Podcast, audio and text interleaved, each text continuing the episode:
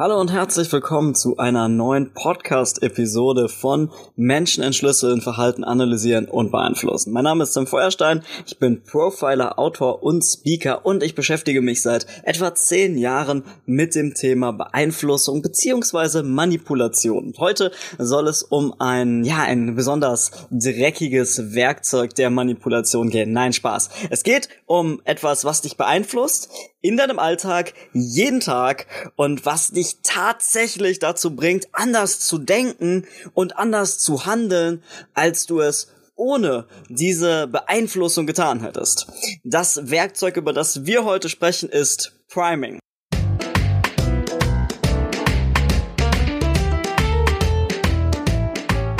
Als erstes möchte ich dir eine wissenschaftliche Studie beziehungsweise ein Experiment vorstellen, das durchgeführt wurde von Hollande, Hendricks und Art im Jahre 2005 in den Niederlanden.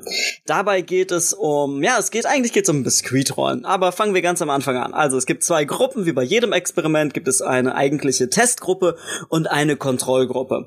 Und beide Gruppen sitzen in diesem Experiment in einem Raum wo sie einen Fragebogen ausfüllen sollen. Und du kennst das ja schon, der Fragebogen hat natürlich eigentlich gar nichts mit dem zu tun, was in Wirklichkeit getestet werden soll. Denn als die äh, Teilnehmer mit dem Fragebogen fertig sind, haben sie die Möglichkeit, dass sie neben einer finanziellen Aufwandsentschädigung, ähm, ne, daneben haben sie auch die Möglichkeit, dass sie in einem anderen Raum gehen können und in diesem Raum ähm, haben sie so Biskuitrollen ausgelegt, die die Teilnehmer einfach so als kleines Dankeschön essen können in dem Raum.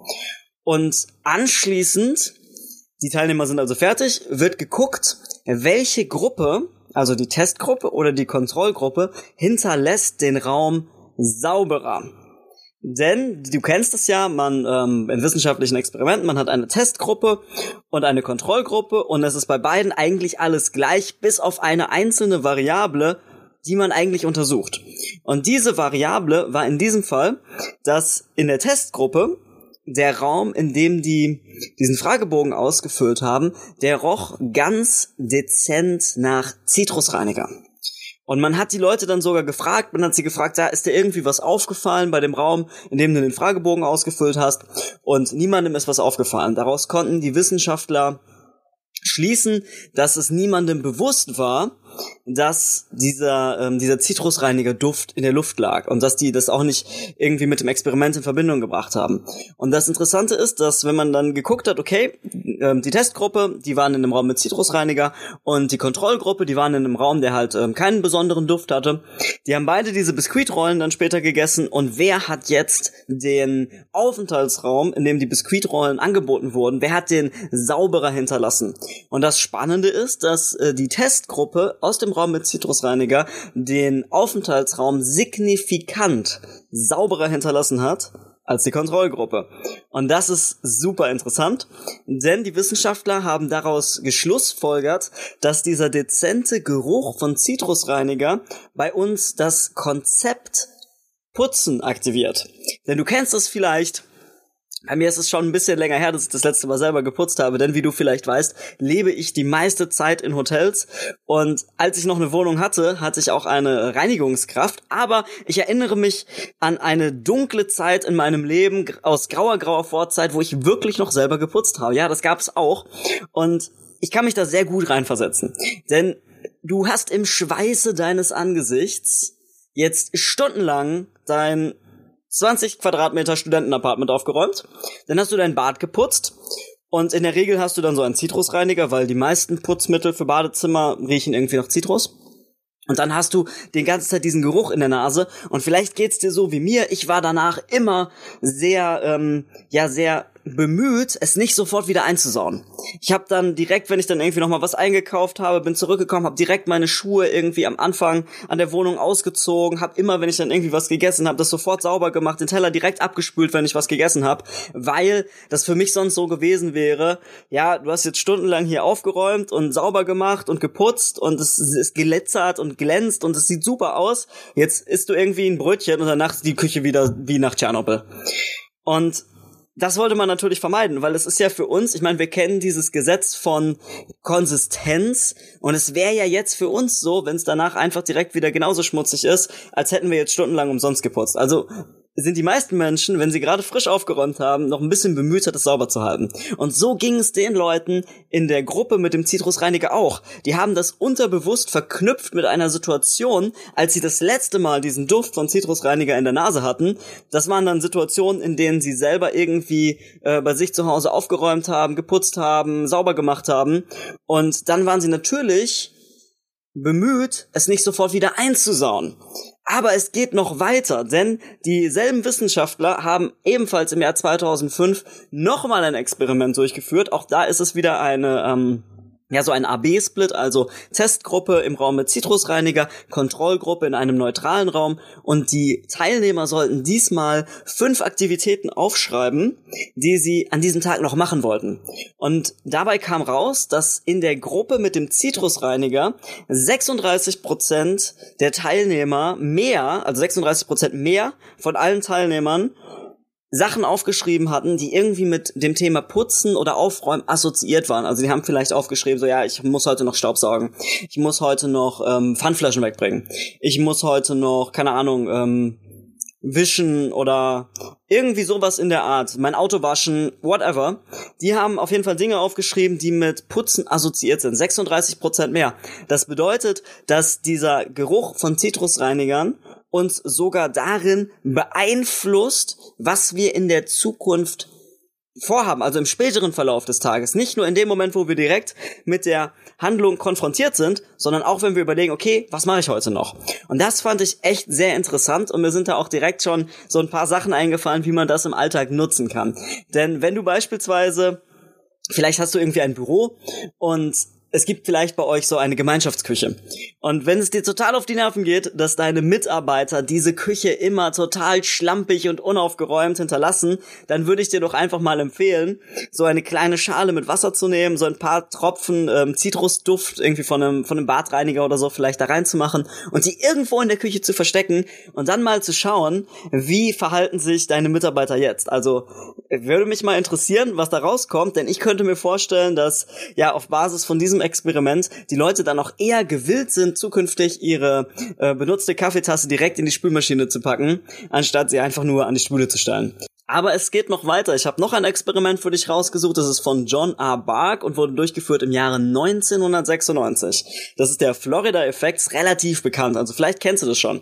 Dabei geht es einfach darum, ähm, Versuchsteilnehmer saßen in einem Raum und die Testgruppe und die Kontrollgruppe mussten sich in diesem Raum einfach mit bestimmten Begriffen auseinandersetzen. Und dabei hatten die ähm, in der Test, in der Kontrollgruppe, die hatten ganz neutrale Begriffe. Und in der Testgruppe waren sehr viele Begriffe untergemischt, die mit älteren Menschen assoziiert sind. Also beispielsweise Pflegeheim, Glatze, Rente, etc. Und Danach wurde geschaut, die sollten dann diesen ähm, Fragebogen beim Versuchsleiter abgeben und es wurde die Zeit gemessen, die die Teilnehmer gebraucht haben von ihrem Platz zum Versuchsleiter. Und dabei ist aufgefallen, dass die Menschen aus der Versuchsgruppe, die die Begriffe hatten, die mit älteren Menschen assoziiert waren, die haben signifikant länger gebraucht, um von ihrem Platz zum Versuchsleiter zu laufen. Also sie haben sich langsamer bewegt als die Menschen aus der neutralen Gruppe. Denn auch hier wird offensichtlich ein Konzept aktiviert in unserem, in unserem Kopf, in unserer Erinnerung. Also wir denken dann halt verstärkt an ältere Menschen. Wir assoziieren das, was wir gerade gemacht haben mit älteren Menschen und wir identifizieren uns dann auch mit älteren Menschen, beziehungsweise versetzen uns in die Rolle eines älteren Menschen hinein und nehmen dieses Verhalten auch an. Und das fand ich extrem interessant. Aber ich habe noch ein paar Sachen für dich und jetzt geht's wirklich nochmal in die Praxis, denn das finde ich richtig, richtig geil. Das ist ein, ähm, ja, ein Experiment, das ursprünglich aus dem Buch Schnelles Denken, Langsames Denken stammt. Wenn du diesen Podcast jetzt unterwegs hörst und du sagst, boah, das klingt ja interessant, ich würde es gerne nochmal nachlesen oder ich würde gerne nochmal gucken, wie das Buch heißt, dann merk dir einfach meine Internetseite www.samfeuerstein.com slash podcast. Da kannst du die heutige Episode raussuchen. Da sind alle Experimente nochmal, äh, die Paper nochmal verlinkt und die Bücher, die ich hier im Podcast erwähne, sind da auch nochmal extra verlinkt. So, bei diesem Experiment geht es um das Thema Ankern. Ankern bedeutet einfach, ich, ähm, ja, ich nehme irgendwie, äh, beziehungsweise ich setze einen Rahmen ich nehme irgendwie ähm, den Wert von einer bestimmten Sache und das ist dann so der, der Fixpunkt, an dem wir uns orientieren. Ich erkläre dir einfach kurz das Experiment, dann hast du es mit Sicherheit verstanden. Stell dir vor, du hast ähm, heute einen freien Tag und du hast heute nur zwei Sachen zu tun. Das erste ist, du möchtest einen neuen Kugelschreiber kaufen und das zweite ist, du brauchst einen neuen Anzug. Und jetzt fährst du in die Stadt und gehst in ein Schreibwarengeschäft und findest da einen richtig geilen Kugelschreiber und der kostet 25 Euro. Und du denkst dir so, na ja, komm, so ein Kugelschreiber oder Füllfederhalter oder whatever, naja, 25 Euro, der sieht schon ordentlich aus. Ich denke schon, dass der das wert ist. Und dann willst du gerade damit zur Kasse gehen und dann schreibt dir irgendwie zum Beispiel deine Freundin oder dein Freund, ähm, dem du ein Bild davon geschickt hast, schreibt dir, hey, weißt du was? Ich habe genau denselben Kugelschreiber vor ein paar Tagen in einem anderen Geschäft gesehen. Das ist nur 15 Minuten von da entfernt und da kostet er nur 18 Euro. Und jetzt ist das ist die Frage, okay? Wenn du dir jetzt denkst, okay, ich könnte jetzt nochmal einen Umweg machen, 15 Minuten, ähm, dann würde ich sieben Euro sparen. Wenn ich jetzt den hier lasse und ich gehe in das andere Geschäft. Und würdest du das machen? Die meisten Menschen entscheiden sich tatsächlich dazu, das zu machen. Und dann nimmst du halt diese, diesen Mehraufwand in Kauf. Du gehst in das andere Geschäft, kaufst den Kugelschreiber für 18 Euro und freust dich, dass du 7 Euro gespart hast. Und danach gehst du zu deiner anderen Tätigkeit über. Und du denkst dir, okay, ich muss ja noch einen neuen Anzug kaufen. Dann gehst in irgendein, ähm, in irgendein Herrenausstattergeschäft und guckst dir den Anzug an. Und hast den perfekten Anzug gefunden. Der sitzt super, die Farbe ist geil, der Stoff ist richtig hochwertig und du denkst dir, wow, den kaufe ich jetzt. Guckst auf das Preisschild, 500 Euro. Und du denkst dir, naja, komm, 500 Euro ist schon teuer, aber so ein Anzug, den trägt man ja auch ein bisschen länger und das ist auch eine Investition und ähm, ja, man möchte auch nicht das günstigste kaufen. Dann gehst du gerade zur Kasse und dann spricht dich jemand an und sagt, hey, weißt du was? Ich habe genau den gleichen Anzug gesehen, in genau der gleichen Farbe, vom genau dem gleichen Designer, in genau dieser Größe, für 493 Euro. In einem Geschäft, das nur 15 Minuten von hier entfernt ist. Was machst du? Und Oh mein Gott, ich liebe das, weil es ist so irrational. Die meisten Menschen sagen jetzt, dass sie sagen, ach, weißt du was, sieben Euro, ey. Fuck it. Sieben Euro kann ich auch irgendwann anders sparen. Ich kaufe den jetzt für 15 Euro. Also ich meine, sieben Euro, also ich muss das mal kurz ausrechnen, weil ich echt scheiße in Mathe bin. So sieben mal vier macht 28, hätte man auch im Kopf rechnen können, ich aber nicht. Also ich meine, das ist ja auf den Stundenlohn gesehen auch nur 28 Euro. Und wenn du jetzt rational überlegst, dann denkst du dir, naja, gut, 15 Minuten Aufwand, für 7 Euro Ersparnis, naja, meine Zeit ist mir eigentlich mehr wert als 28 Euro pro Stunde. Ich kauf den Einzug jetzt einfach hier. Ich habe den jetzt schon, ich kauf den hier. Das Interessante ist, dass sich bei dem Anzug viel mehr Menschen dafür entschieden hätten, den Anzug zu kaufen und bei dem Kugelschreiber gesagt hätten, Nee, ich gehe noch in ein anderes Geschäft. Obwohl es sich in beiden Fällen um 7 Euro handelt. In beiden Fällen handelt es sich um, ich tausche 15 Minuten meiner Zeit gegen 7 Euro. Also ich komme so gesehen auf einen, in Anführungszeichen, Stundenlohn von 28 Euro. Meine Zeit ist 28 Euro wert. Wenn ich jetzt sage, okay, ich, ich gehe diesen Deal ein. Und trotzdem entscheiden sich die Leute bei dem Kugelschreiber dafür, diesen Umweg zu machen und bei dem Anzug dagegen. Ja, warum ist das so? Weil bei dem Anzug bereits ein viel, viel höherer Preis geankert ist. Weil die Leute bei dem Kugelschreiber das Gefühl haben, so ja, die sieben Euro, das macht ja prozentual einen richtig großen Unterschied. Und bei dem Anzug denkst du dir, naja, komm, ich gebe hier 500 Euro aus, ob ich jetzt 7 Euro mehr oder weniger ausgebe, ist eigentlich auch egal. Aber es ist nicht rational. Es ist nicht rational. Und das geht noch weiter. Dieser Effekt mit dem Ankern funktioniert auch bei artfremden Produkten. Ähm, gefunden habe ich das bei Drazen, Prelec und Dan Ariely, durchgeführt im Jahr 2006. Und die haben Studenten darum gebeten, ihre Sozialver... Also die haben so... Die Studenten saßen ähm, in einer in Anführungszeichen Auktion, haben ein Blatt ausgeteilt bekommen und die sollten als allererstes oben in die Ecke die letzten beiden Ziffern ihrer Sozialversicherungsnummer aufschreiben. Und gut, in Deutschland, die wenigsten von uns kennen unsere Sozialversicherungsnummer. Du kannst dir das auch vorstellen, wenn du einfach die letzten beiden Ziffern von deinem Autokennzeichen aufführst. Und das letzte Auto, das ich gefahren bin, hatte die letzten beiden Ziffern 74. Und jetzt würde ich zum Beispiel jetzt oben rechts in die Ecke die 74 schreiben. Und das war vollkommen unerheblich. Es hat nichts mehr mit der Sozialversicherungsnummer zu tun. Es geht nur um die Zahl. Manche Studenten schreiben dann oben vielleicht die 74, andere schreiben die 7, äh, die 07 oder die 13 oder die 96. Ganz egal. Danach hat man den Studenten verschiedene Produkte gezeigt. Beispielsweise eine Flasche Wein, eine Maus für den Computer, ähm, irgendwie eine alte Schallplatte etc. Und dann wurden die Studenten gebeten, dass sie Gebote abgeben, was sie glauben, was dieses Produkt wert ist. Und es ist so geil, weil es ist so irrational. Es hat überhaupt nichts mit der Sozialversicherungsnummer zu tun und trotzdem haben tendenziell die Studenten, die eine höhere Sozialversicherungsziffer äh, Ziffernfolge am Ende oben rechts angegeben haben, höhere Gebote abgegeben. Es ergibt keinen Sinn. Das ist ja so geil daran. Es ergibt absolut keinen Sinn. Die hohe Zahl, obwohl sie überhaupt nichts mit der Qualität und auch überhaupt mit der Art der Produkte zu tun hat, fungiert als Anker. Du schreibst eine hohe Zahl oben rechts hin und wenn du dann die Maus siehst, hast du automatisch das Gefühl, ach, ich habe jetzt die 74 da aufge aufgeschrieben. Ach, weißt du was? Ich würde für die Maus vielleicht 12 Euro bezahlen. Und jemand anders hat die 13 aufgeschrieben, was ein reiner Zufall war. Und der sagt dann irgendwie, ah, hm, naja, ich würde eigentlich nur 7 Euro bezahlen. Weil wir diese erste Zahl, die wir aufgeschrieben haben, die beeinflusst uns darin, ob wir bereit sind, mehr auszugeben oder weniger. Und das sieht man im Marketing sehr häufig, also es ist ein sehr bekannter Verkaufstrick.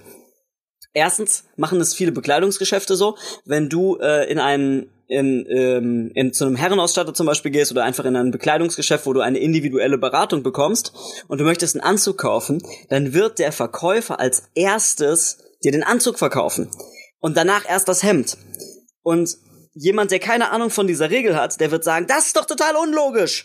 Wenn ich den Anzug für 500 Euro verkaufen würde oder das Hemd für 50, dann wäre es doch viel schlauer, ihn erst mit dem kleinen, also diese low-hanging fruits, ihn mit dem kleinen Produkt zu ködern, zu sagen, komm, kauf hier das Hemd für 50 Euro. Was, du brauchst noch einen Anzug? Ja, hier, der kostet 5 Euro, äh, 500 Euro.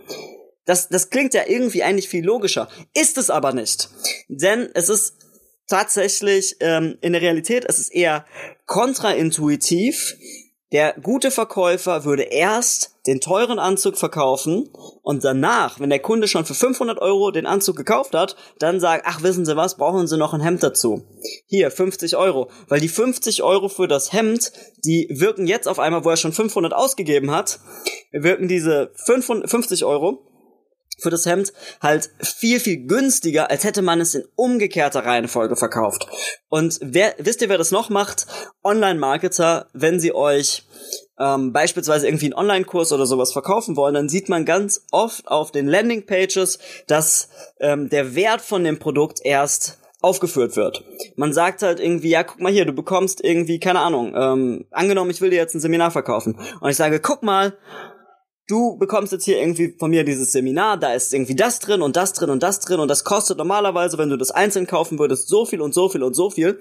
Und ich setze damit einen Anker, damit du dann, während du diese diese Landingpage, diese Produktbeschreibung liest, dich schon an diese höheren Zahlen gewöhnst. In deinem Kopf bist du die ganze Zeit am Rechnen, ah, okay, also das würde normalerweise einzeln so viel kosten, hm, naja, ich erwarte ja schon, dass das im Bundle günstiger ist, aber du setzt dich ja schon mit den hohen Zahlen auseinander. Und wenn ich dir dann am Ende den Gesamtpreis sage, dann hast du halt noch eher das Gefühl, etwas gespart zu haben, wenn ich es dir gut verkauft habe. Und das funktioniert sogar, wenn wir am Ende, das ist jetzt so ein kleiner Zusatz, den ich noch für dich äh, so als Bonus in dieser Podcast-Folge raushaue, es funktioniert sogar noch besser, wenn wir am Ende Rabatte anfügen, weil Menschen, wenn sie sehen, dass sie etwas sparen können oder etwas wiedergewinnen können, dann ist ihr Belohnungssystem aktiviert. Das wurde herausgefunden in einer Studie von ähm, Professor Dr. Elger und Dr. Weber, durchgeführt am Life and Brain Center in Bonn. Und die haben Personen ähm, bei einem fMRT-Scan untersucht und haben den ähm, Bilder von Produkten gezeigt. Und diese Produkte waren mit, also da standen die Preise mit dran. Und dann hat man, einige Produkte waren halt günstiger, andere waren nicht so günstig. Und die Leute konnten dann ähm, über einen Knopfdruck auslösen, ob sie dieses Produkt zu dem Preis kaufen würden oder nicht.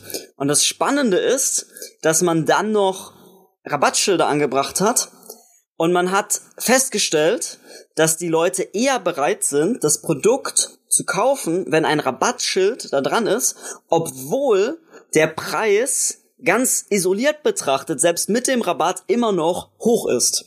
Und das ist super interessant, weil es zeigt uns einfach, dass wir dann schon den Originalpreis ankern. Wir sind quasi auf den Originalpreis schon so mehr oder weniger geprimed, haben keinen wirklichen Bezug dazu, wie viel dieses Produkt jetzt von, der, von einem Konkurrenzunternehmen kosten würde aber gleichzeitig haben wir dann das Gefühl, boah, cool, und da ist noch ein Nachlass. Ich gewinne also etwas dabei. Und das bringt uns halt viel, viel stärker dazu, dieses Produkt dann zu kaufen. Okay, jetzt habe ich dich mit sehr vielen Infos überschwemmt. Ich hoffe, es war interessant für dich. Auf www.samfeuerstein.com slash Podcast kannst du diese Episode nochmal raussuchen, dir die Links dazu nochmal anschauen. Zwei, drei Bücher habe ich verlinkt und wir hören uns in der nächsten Episode.